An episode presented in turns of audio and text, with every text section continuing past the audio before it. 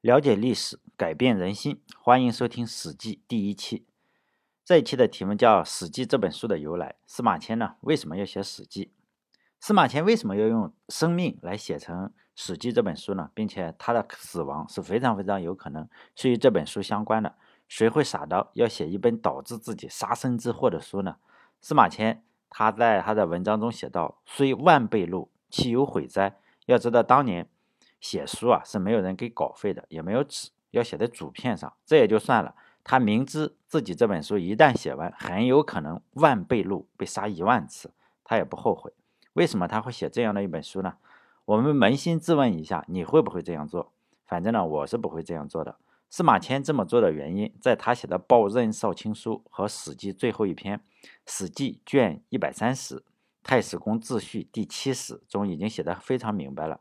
司马迁的父亲呢，司马谈在临死的时候，他就交代自己的儿子，因为从春秋以来，诸侯相奸，史记放绝，诸侯之间呢相互的杀戮，已经没有人写历史了。如果再这样下去呢，将会废天下之史文。司马谈和司马迁呢，离焚书坑儒的那个时候相距不远，他们当然知道秦对历史的消灭与修改，非秦记皆烧之。只要不是秦朝的历史呢，都全部烧掉。还有对写书人肉体消灭，比如说是比呃以古非今者卒，什么意思呢？就是说呢，你以古非今，然后呢不歌颂的人呢，就一定是要杀杀掉的，也要灭族的。大家可能觉得，哎，司马迁呃是汉朝，又不是秦朝，你又怕什么呢？我们要知道，秦被汉灭掉以后。汉继承了秦朝的制度，呃，中华人民共和国的缔造者毛泽东曾经讲过这样，呃，一他写过一一首诗，写的叫“百代都行秦政法”，不止汉朝呢继承了秦，百代都是如此。司马迁的职位是太史令，在汉代的时候，太史令啊并不是写史书的，而是记录天文星象的，是天官，和现在玩塔罗牌或者看星座的是同一个类型的职业。他本人写道呢。卜之先，非有剖腹丹书之功，文史心力近乎补助之间，故主商所戏弄，昌幽所序，流俗之所轻也。上面这句话的剖腹丹珠呢，丹书是在汉朝的时候，如果你跟皇帝有非常大的功劳，比如说你跟着皇帝是打天下了，皇帝呢会在竹子上哎写一段誓言，比如说我永远都爱你这样的誓言，然后保证了你以后的爵位。每个人是有一个主子，呃，你跟皇帝都有一个主子，再用一个铁卷，用朱砂在上面写上誓言，然后装入石石函之中，放在宗庙里的，相当于现在甲方乙方签的那份合同书，只要你拥有这个竹片，叫做匍匐丹书，后人呢一旦是有罪的话，是可以赦免的。当然了，后来我们把这个东西叫做棉丝铁卷。这个铁卷是有没有用呢？基本上说实在的，并没有什么用处。谁拿了铁卷想正正经经的老死，是不太可能了。皇帝之所以是皇帝呢，是因为他们说话是没有一句话算数的。看看朱元璋发了多少棉丝铁卷，又杀了多少拿铁卷的人，好像就一两个没有杀。但这句话，我们仅仅说司马迁这句话的意思是什么呢？他家里并没有说跟着皇帝啊去打仗。并没有什么显赫的战功，都是一些搞文史星象的。这东西啊，就跟那个占卜和祭祀，皇帝，呃，是一样的。皇帝对待我们呢，就跟蓄养的那些唱歌的呀、歌妓或者是演员一样，社会啊地位也不是很高，社会上的人呢也不把我们当回事。司马迁可以是可以不写历史的，这不是他的职责。在汉朝的话，他实际上是完全没有任何必要出头，他是有。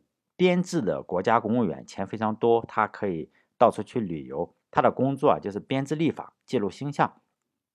即使如此呢，他还是写了，嗯，导致他杀身之祸的《史记》。我觉得唯一能够让我满意的解释就是责任。司马迁跟呃司马谈和司马迁父子他们做的事情啊，是重振中国的史学，继承孔子写《春秋》的一个精神。虽万倍禄，岂有悔哉？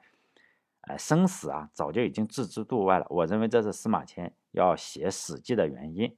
那我们现在读的《史记》，第二个问题，我们现在读的《史记》是司马迁写的吗？简单来说，不是。那到底有多少是司马迁写的，多少是后人补的？这个说实在的，到现在没有人很精确的知道，但是大体上还是可以猜到的。总之呢，《史记》的大框架，目前来说，我们看到的《史记》的大框架还是以司马迁的手来架构的。司马迁他写到：“哎，唐之名山，富在京师。”通过这句话呢，我们可以知道司马迁他写完《史记》之后，就抄了两份，一份呢藏之名山，另一份呢在京师，而且他给出了非常非常精确的字数。五五十二万六千五百字，总共一百三十篇。每一篇呢，他还用几句话来概括了其中的内容，这显示了司马迁的高明。他是史官嘛，他见多识广，他知道中国人非常非常善于修改历史、创作历史。这两个本子呢，名山和京师这两个名字本子是可以相互印证的，让修改的难度也就增加了不少。用计算机的话来说，这是人为增加了一个哈希值。历史上呢，有多少书已经被消失了？呃，到现在呢，还能留下《史记》，这与司马迁的高明是分不开的。他在《史记》这本书的六国年表中，曾经非常感叹资料缺失的非常严重，都被秦始皇烧掉了。但是还没有烧完的一些书，比如说有一些诗书啊，后来又复现了。他认为这个原因是诗书所以复现者多藏人家，而《史记》独藏周氏，已故灭。这句话的意思是诗书。之所以在焚书之后又重新复现人间，是因为书这种诗书多藏在普通的老百姓的家里，你没有办法完全烧完。而史书呢，都是藏在周王室中，你一把火就烧，一把火就呃都烧没了嘛，就是这个样子。然后呢，他就整了两份。司马迁呢认为单独藏一份在王室这件事情是非常非常不安全的，也就是把鸡蛋啊放在一个篮子里。因此呢，他就把《史记》写了两份，一份在民间流传，另一份呢交给王室。这两份《史记》到底藏在哪里呢？说法仍然有非常的多。我认同的一个说法是一份交给了官府，另一份呢交给了司马迁的女儿。藏在官府的那一份，除了皇帝认可的人，是没有人能够看到的。因此呢，传播的任务最主要的是交呃交给了司马迁女儿那一边。我们要知道，当年的书啊是没有印刷术的，我我们不可能打字，也没有印刷术，是刻在竹子上的，竹子或者木头上的。每篇的简读大概是写不到四十个字，这五十二万字大概要写十四万片简读。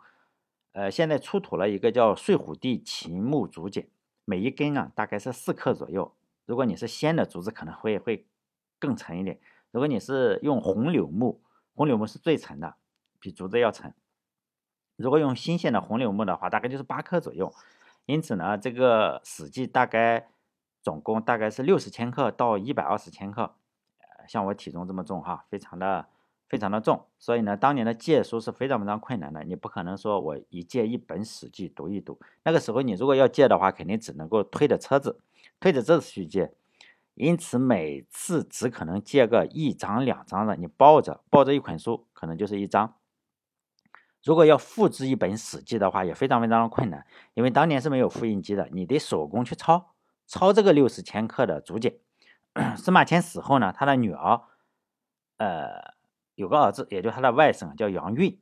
呃，大家可能会说，哎，不是说司马迁已经被阉割了吗？他为什么会有女儿？司马迁在阉割的时候是公元前九十九年，也就是。汉武帝的天汉二年，他出生的年龄实际上不太详细，应该在公元前一百四十五到公元前一百三十五之间。这个呃，到现在仍然是有争论，但是应该是差不多。也就是说呢，他被宫刑的时候，大概是在四十五到五十五岁之间。那个时候已经生了孩子了，所以他有女儿，他有儿子。再说了，比如说我今年才四十岁，阉不阉的，实际上已经没有太大区别了，已经是 erectile dysfunction 的资深人士了。这个杨运呢，也就是司马迁的外孙，他在《汉书》中是有记载的，说他小时候就读《太史公》《太史公记》，颇为春秋。这个是呃呃谁写的？板固，板固写的哈。应该是板固，我忘了是板固还是板抄了。大家如果有兴趣的话，可以看看一看。我我我忘了去查。据说呢，呃，这个据司马迁，据《汉书·司马迁传》中记载，汉武帝的时候啊，杨运就他的这个外孙啊，然后对外宣布了《史记》的一个存在，就说呢，呃，我外公啊，我外公写了一本《史记》，哎，可能很多人就就知道了，引起了不少人的关注。其中最重要的一个关注者叫楚少孙，这就是今天我们看到的很多的《史记》都是楚少孙流传下来的。如果没有他的话，肯定可以。可以肯定的是，《史记》中可能有更多的篇章流传，就失传了。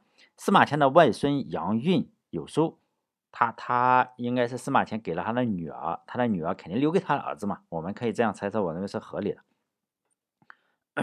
这个楚少孙呢，跟杨运是同一个部门干活的，他们都是侍郎。但是有一个问题啊，杨运这个人是非常瞧不上楚少孙。他不给楚少孙看《史记》，就是我外公的时候，我凭什么要借给你看？就这个样子，就交情还是不到。楚少孙这个人显然是碰了一鼻子灰，因此呢，他又想看这本书，他就花了十余年的时间找另外的人去借这个《史记》看。肯定也有人去跟这个杨运关系好嘛，可能就借到了。比如说 A A 是杨运的话，B 然后借了他，哎，他跟他的 B 可能关系还可以哈，还可以，可能送点礼啊或者什么，然后就借来了。因此，他花了十余年的时间，然后去借去抄，就借来的话是尽量抄一份。如果不能抄，人家关系不到，就你看一下，在我家里看，然后赶紧走，看了赶紧走。然后呢，他就回去凭记忆再写出来。那个时候借书是非常困难的，你为了借书，还可能要去人家家里去帮帮忙，去干干活。楚少孙在他补的这个《史记》建元以建元以来侯者年表，如此说这个。司马迁的外孙，呃，说这个杨运啊，叫自喜之人，居众人中常与人言色。自喜之人是什么？就非常骚包。就很多人的话，我就就高谈阔论之人，居众人中常与人言色，就是什么？很多人中啊，我马上给你脸色看。这句话的意思就是杨运这个人非常的张扬，然后呢，喜欢公开的羞辱人。我觉得这句话应该楚少孙写的时候应该是比较心酸。为什么呢？因为他肯定是杨运，应该是公开羞辱过他，不然的话，你如果没有没有被杨运羞辱过的话，你怎么知道他居正众人中常与人言色？应该是他去借书，我猜哈，应该他去借书，杨运不借给他，并且呢公开羞辱了他，因此他写了这样一句话，然后他就再也没有再提过杨运跟。这本书实际上呢，他实际上在长安城里居了十余年，他写的就是叫“往来长安中，向长老好故事者求书”，而且不少章节呢是终不能得。他自己写的啊，终不能得，就是我在长安城中啊，向各种各样的人来借这个书啊，但是呢，很很多的章节我也没有看到过。我们可以进行一下合理的推测，我觉得杨运应该是把书这一百三十张书分别，可能你关系好你就拿拿去看嘛。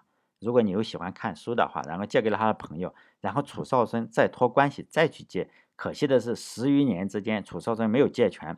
杨运的性格又孤傲，得罪了不少人，最后呢，他实际上被杀了。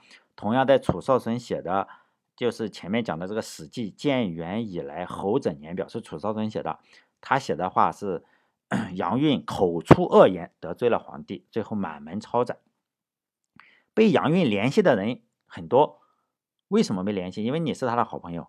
被连连累的人呢，很可能是他看过书的，都是他的朋友。然后呢，被连累的这些朋友，被杀的被杀，被罢官的被罢官。我觉得楚少孙听到杨运和杨运的朋友然后被贬或者被杀的时候，心中应该是比较痛苦的。因为他再也没有机会看到《史记》了，拥有的人已经死了，然后看过他的书，有可能抄下来的人也被贬的被贬，被杀的被杀，所以呢，《史记》就这样结束了。比如说，现在流传的《史记》中有一篇叫《史记·三王世家》，这就是楚少孙没有看过的，但是通过其他的途径流传了下来。至于什么途径，我们也无从得知。这就是民间可能流传的太史公的单抄本，就是他抄了那么一本，因为当时你要刻在竹子上，可能抄了两斤竹子这个样子。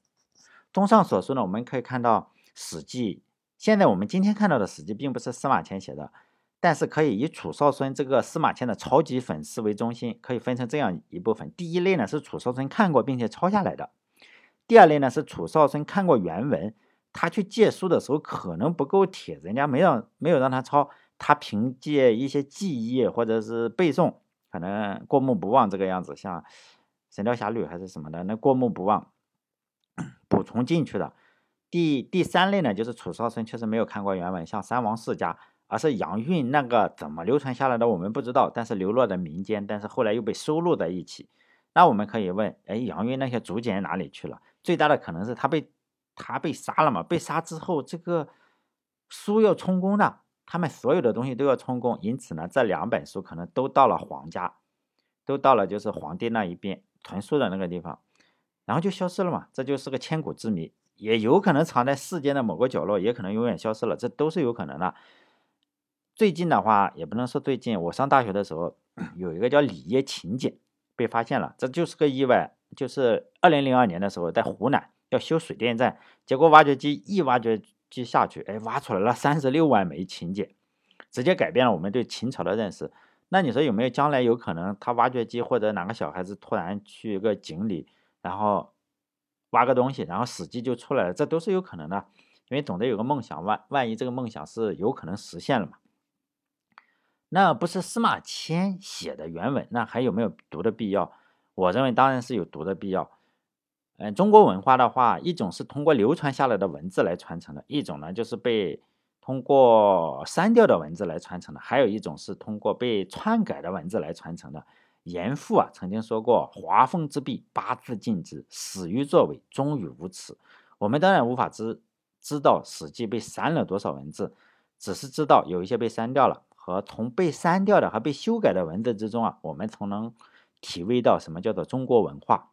如果《史记》从古至今一篇都不删的话，汉武帝看到哎批评自己的文章，今上本纪，比如说他看到了啊，他觉得你在批评我，但是我还是很开心，那一定不是中国，因为中国的皇权文化是忠于作呃始于作为，忠于无耻。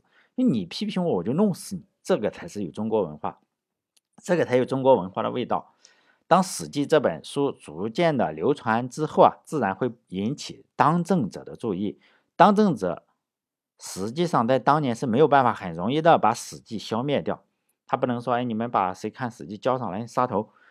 人家是不可能的，因为每个人都都可能是楚少孙嘛，他抄抄不停的抄抄下去，你也不知道谁抄了。最终呢？官方认定还是我自己来当楚少孙好了。有官方出《史记》的权威版本，在一九三四年的时候，新疆罗布泊那个地方曾经发现过一个汉朝的遗址，应该是军事上的一个遗址。那里面呢发发现了七十一枚竹简，其中有一枚上面就是几个字嘛，上面的文字就是《史记》中的文字。当年是没有技术手段说我要把书拿起来烧掉。或者是 删帖子，流传实际上是不可控的，这反映出了《史记》在当时的影响力有多大。我们可以看到，能够流传到新疆罗布泊地区，也就是说已经流传到新疆地区了。因此呢，如果官方想修订的话，只能篡改，就是我是官方的，我来我来改。这种操作手法实际上后世已经多次被借用，比如说明朝修订《永乐大典》。清朝修订《四库全书》，实际上你不修不定的话还好，一修呢，基本上能改的改，能删的删。官修史的最主要的作用，并不是保留中国的文化传统，而是对历史进行一个系统的篡改。吴晗都曾经说过嘛：“清人篡修《四库全书》，而古书亡矣。”如果你不修的话，古书还能存在；你一修的话，坏了。你收上一百本书过来，你藏着还要判刑。然后呢，你可能烧掉九十九本，剩下一本，说明《四库全书》对古籍的损害非常非常大。鲁迅呢先生他也写过一篇文章，叫做《病后杂谈之余》中曾经这样写过，他说：“现在不说别的，单看雍正、乾隆两朝对于中国人著作的手段，就足够令人惊心动魄了。全毁、抽毁、挖去之类，也且不说，最阴险的是删改了古书的内容。”乾隆朝的篡修《四库全书》是许多人颂为一代之盛业的，但他们却不但搞乱了古书的格式，还修改了古人的文章，不但藏之内廷，还搬之文风骄盛之处。使天下士子阅读，永不会觉得我们中国的作者里面也曾经有过很多有骨气的人。清朝的考据家有人说过，名人好刻古书而古书亡，因为他们妄行教改。我以为这以后则清人串修四库全书而古书亡，因为他们变乱旧事，删改原文。今人标点古书而古书亡，因为他们乱点一通，佛头铸粪。这是古书的水火冰虫以外的三大恶。也就是说呢，官方修《史记》仍然是这个目的。今天我们看到的《史记》是一百三十篇，这个本子考证有人考证过是东晋时期的徐广奉诏修订的，我我也相信这一点哈。而之前的《史记》是没有一百三十篇的。至于为什么没有一百三十篇，我认为最简单的原因是被删掉了。由于难以控制《史记》的传播，东汉朝廷先从法律入手，禁止私人你不经过官方的同意进行历史修改，呃，进行历史记录工作的话，如果你要写历史，这个罪名就叫做私私改作国史罪。在《后汉书·班彪列卷》中啊，曾经有如下的记录。继而有人上书显宗，告故私改作国史者，有朝下郡，收故系京兆狱，进取其家书。所以呢，班固说我在家里写历史，然后呢，就有人去告他，告他之后怎么样？就进了大狱，要死刑的。然后呢，家里的书全部被没收没收了。这种写国史的罪有多大呢？原文马上写道：先是扶风人苏朗伪图，呃，伪言图趁势下狱死。也就是这句话的意思是在此之前呢，有一个扶风人苏朗因为妄谈国称入狱而死。国称是什么意思呢？比如说六月下雪，你就说呢，哎，这个天有冤屈；如果是下冰雹，哎，你说这个冤屈更大，这个非常不科学。你要是说这个呢，就要死。班固的弟弟当然也知道这个情况，马上班超，然后就怕他老哥因此丢了性命，就跑，就上诏嘛，说我哥哥，我哥哥写历史可不是乱写，他是为了什么？为了颂扬汉德，让后人了解历史，从中吸取呃经验教训，并没有说我要毁谤朝廷之意。后来呢，皇帝看了一下，觉得哎可以，你既然说你要弘扬。汉朝的正能量，那你就可以不死，并且我发给你工资，然后你就写书。这个班固呢，差点死了，然后可能也要吓个半死吧，差点都进了大狱了，然后让你出来写正能量，饶你一条命不死。于是呢，他就潜心写了二十年的书，也就是《汉书》。如果大家有兴趣的话，可以对比着看《史记》与《汉书》这两本书，呃，内容雷同的是非常非常多的，同一件同样一模一样的事情啊，两个人。都会都会记录，但是呢，两个人的观点是非常非常迥异的。司马迁更多的是讽刺，班固呢则是真心实意、全心全意的赞扬。《史记》写作的用意啊，就在于积其成败兴坏之理，就是讲了这件事情我们为什么兴，为什么做得好，为什么会失败，还有通古今之变，就是我们通过古代人的事情来够能够来指导今天的事情，叫做通古今之变。还有王继所兴，原始茶中见盛观衰，就是一个王朝啊，你总会突然突然的兴起来了，那你为什么兴起？为什么又会衰败了？我们看到了兴盛，也要看到它的失败，就这个样子。我们来吸取其中的道理，这就是《史记》的写作用意。那板固就是差一点死的这个板固，他的写作用意简单，简单来说就是我们汉朝太牛逼了，就仅仅是这样。这样讲呢，可能太庸俗了。板固的原话是：“虽尧舜之德，必有典墨之篇，然后扬名于后世，冠德于百王。”这句话的意思就是说呢，尧舜虽然很牛逼，但是他们这么牛逼的事情啊，仍然要有典墨把他们记录下来。典墨是什么意思？如果大家读过《三字经》的话，里面有一句叫做“有典墨，有训告”。典墨是什么？典就是法典、法律，就是立国的根本。墨呢，就是我有治国的计划。这个有点墨是什么？就是我有书啊。为什么我们知道了尧舜非常厉害呢？是因为有书记录下来。他这句话的潜在意思是我们这个大汉已经可以比肩尧舜了，但是呢，你仍然要有一本书记录下来，否则后人根本就不知道我们大汉竟然有这么牛逼的可以比肩尧舜的人。要不皇帝不杀他呀？看着他就爽，就是因为什么？你可以记录下我厉害了就可以嘛。呃，让后人仰慕尧舜一样的皇帝是吧？如果大家读《汉书》的话，就会发现里面的句子是非常非常华丽的。因为我们要写书，像我们文盲写书的话，可能就会写个牛逼。哎呀，汉朝很牛逼，哪里都很牛逼，风景也很牛逼。但是整个汉书就这两个字了。板固当然是有文化的话，他非常非常注重形式美，非常喜欢用排比句，词造呢也是非常非常华丽，通过浓浓墨重笔的描绘，歌颂了汉帝国的强大。所以呢，你看了汉。汉书之后，你就觉得哇，天呐，真的是厉害，汉朝真厉害。但是呢，你看了史记之后，你就会觉得，哎呦，汉朝不行，哎，非常非常多的缺陷。但是你看汉书的话，你就觉得基本没什么缺陷，就是正确是主要的，哎，错误几乎没有。那个看史记的话，你仍然是认为，哎，这个他批评批评的就特别的多，非常善于用这个。所以司马迁死的就比较惨，然后班固是不是拿了好几十年的这个薪水，很爽，基本上排比就非常多，然后读下来你就会发现，哎，好像什么都没说。我举个例子吧，我读一段这个《汉书》中的例子，你看看写的这个文章，非常的押韵，又非常的顺口溜一样，叫《凡汉书》续帝皇，列官司见侯王，准天地统阴阳，产元吉布三光，分周玉。故土疆，穷人里，盖万方，魏六经，最道纲，总百事，赞篇章，含雅故，通古今，正文字，为学林。你这样一听的话，有点像《三字经》啊，它里面有大量的这种像顺口溜一样的，然后你读了肯定跟没读也差不多，但是你又觉得能写出这个东西来的话，应该是个非常有文化的人。就如果让板姑来考高考作文的话，肯定是满分的那种，排比特别多。然后呢，又很对仗，然后读下来，你又觉得他好像什么都没说，一群正确的废话。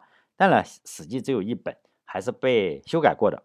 所呃，以后所有的历史呢，都是按照《汉书》的模式去写的。《汉书》对今天的作呃影响非常非常重大，不仅影响了后代，就是说呢，《史记》的影响力对历史书的影响力没有《汉书》那么大，《汉书》是影响最大的对历史的影响。为什么呢？因为后后人的能够写字的人发现，写汉书写书就要写汉书这样的，皇帝不会搞你。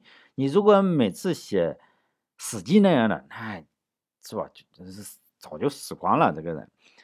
所以呢，今天对我们整个文化影响非常大。汉书呢，比如说有很多的成语叫大公无私呀，投笔从戎啊。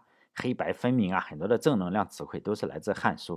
虽然只有一本被篡改过的《史记》，我认为 仍然是值得一读的。这当然是中国人的悲剧，因为《史记》之后的官修史书啊，实际上已经没有办法看了。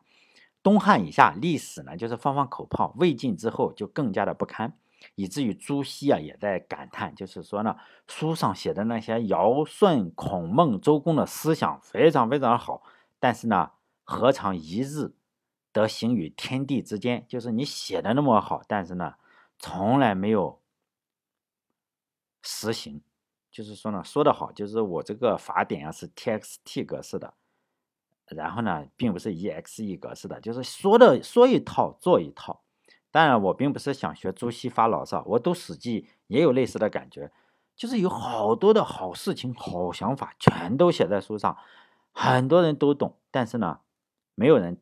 去做，大家都知道什么是好的，但是没有一个人肯去做。那些坏事呢，真的是做绝了，以至于做到绝到司马迁都不忍心写，以至于呢也要帮他去掩盖，都不好意思把直白把这件坏事直白的写在书上。历史呢只把坏事记录了一小部分。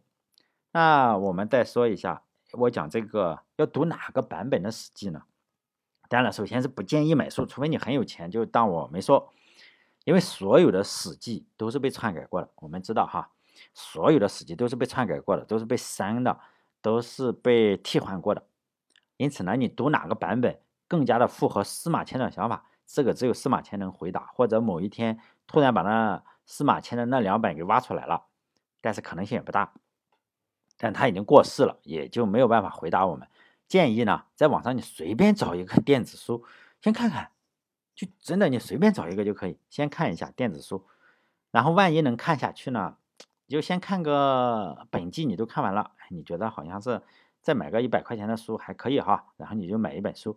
如果你一看目录一看就够菜了，两眼发直，然后就没有办法聚焦在书上，一百块钱省了。至于白话文《史记》呢，我是非常非常不推荐，为什么呢？《史记》是。古文中最好读的一本书，如果你把《史记》跟这个《汉书》放在一起，你就发现《汉书》比它难两三个档次。为什么呢？《汉书》的太什么了，《史记》是用的白话，叫什么？就是当时说的语言，就是非常直白的去讲一件事情。但是《汉书》呢，就非常，就我读过啊，你就读了之后，你发现很崩溃，就那个样子。《史记》呢，实际上是古文中最好读的一本书了。坚持一下，因为我高中毕业也能读下来。实在不行，你就查查古文字典。我不推荐白话文的原因是这个样子。我看过一些，但是现在没有谁会用心的做翻译《史记》的工作。首先呢，原著是不对的，因此呢，它翻译白话文呢，他就对着那个原著。你会发现很多的版本的《史记》，哎，可能就是这个说是人名字，这里的字是不同。这里我看过几个。但是呢，我不在意这个事情。有的说这个是名字，有的说这个是地点，每个人都不同，每个人都不同。因此呢，你还是要讲听自己的，这个没有没有什么，没有什么权威的。你认为自己可以就行。有的人说这就是个名字啊，这个共和就是个名字。他说共和就是我们美国实行的共和党，这现在共和制我们在周朝就实现了。结果有的地方呢就认为共和就是人家的字啊，你怎么说只是冲突了，就这个样子。而且现在用心做《史记》翻译工作的人，你如果真的要做，可能要两三年。你什么都不干，一天八小时去搞，两三年还搞不定，肯定赚不到多少钱。那大教授肯定不会赚这点点钱去做这个事情了，谁会？谁会？再说了，现在这个社会谁会？你翻译下来一百多万字的书那么厚，你可能要一两百块钱去买，实际上这是一个非常不划算的投入。因此呢，我不建议大家去买这个白话文。我看过一些，简直就是乱翻。有人还会写个小注，他误导你说啊，你看看我们在周朝就已经实现了共和制度，共和制度又不适合我们，可能扯淡是吧？那还有一个问题就是，我能讲完呢？确切的说，我应该是讲不完，因为《史记》啊有一百三十篇，很多人写两篇，就是《秦本纪》跟《秦史记》，就写出一篇五十万字的书来。还有一百三十篇，如果要仔细讲的话，可能，哎，我曾经想过，《史记》有五十多万字，然后《左传》呢三十多万字，加起来八十万字，你总是要互相参考嘛。我以前做过电台，我发现做了两百六十期讲 IT 的故事的话，你不停的讲下去，总是永远讲不完。但是我也确实没有想到我能做两百六十期电台那样去吹两百六十期的牛。如果我能继续讲两百六十期《史记》的话，我至少觉得。假设二十期做一个本纪的话，有可能短了点哈。二十期说实在的，嗯，假设我把本纪都讲完，这个就算是很大的胜利了。如果我讲觉得哎呀，最后讲的烦了，最后讲完本纪，如果我就不想讲了的话，我至少要讲孔子那个事情，我把孔子世家讲完，就是孔子世家是最后一篇讲。如果我讲完孔子世家，就是说我实在是烦了，但是我一定会 讲完它，再再不出意外哈，不出意外，我讲完孔子世家就是这个事情的结束。哎，我如果不能从第一讲到最后的，我的想法是先讲一篇是没有在史记中出现的文章，下一下一次就讲，就司马迁写的《报任生亲书》，这个呢很多的我们初高中吧，高中已经学过了。然后呢再讲第二篇是《太史公列传》，那《太史公自传》。讲完这两篇之后，再从第一篇开始讲，就是从这个 尧舜禹是吧？然后夏商周，呃，这样开始开始讲下去。我打算呢，是不是就直接就讲，读一段古文，然后讲讲一段原文，就这个样子。你说我是用了哪个版本？我从网上找到了一个。作为一颗非常非常优秀的韭菜，也是生活所迫，我还要工作，还要开出租车为生。什么保费啊、油费啊、路费啊，费费精心，房贷、车贷还有裸贷，代代追甚！实际上已经把我压得喘不过气来了。我实际上并没有特别特别多的时间来录这个视频，因此呢，我还想把以前我录的那一些个电台录完。IT 的历史，可能一个月啊，我也就更新个一两次。即使我讲 IT 的历史的话，我发现上传到平台上还是会被人删掉。反正我是不太相信国内任何的平台，因为国内的任何平台都是深得中国古代删改史记的这个精髓，都非常的下作。所以呢，我决定除了在那里上传一份的话，我会用一个软件，这个软件呢叫 Resilio Sync。这个软件确实能保证在网上的话，比如说我上传了，我都没有办法去删掉它。至于这个软件怎么用，就是 Resilio Sync 呢，我在我自己的网站，我的名字叫留言洞，就是留言洞，跟国国家副主席差不多的名字哈。点 com 上有详细的介绍。好嘞，这是《史记》的第一期，就讲到这里，再见。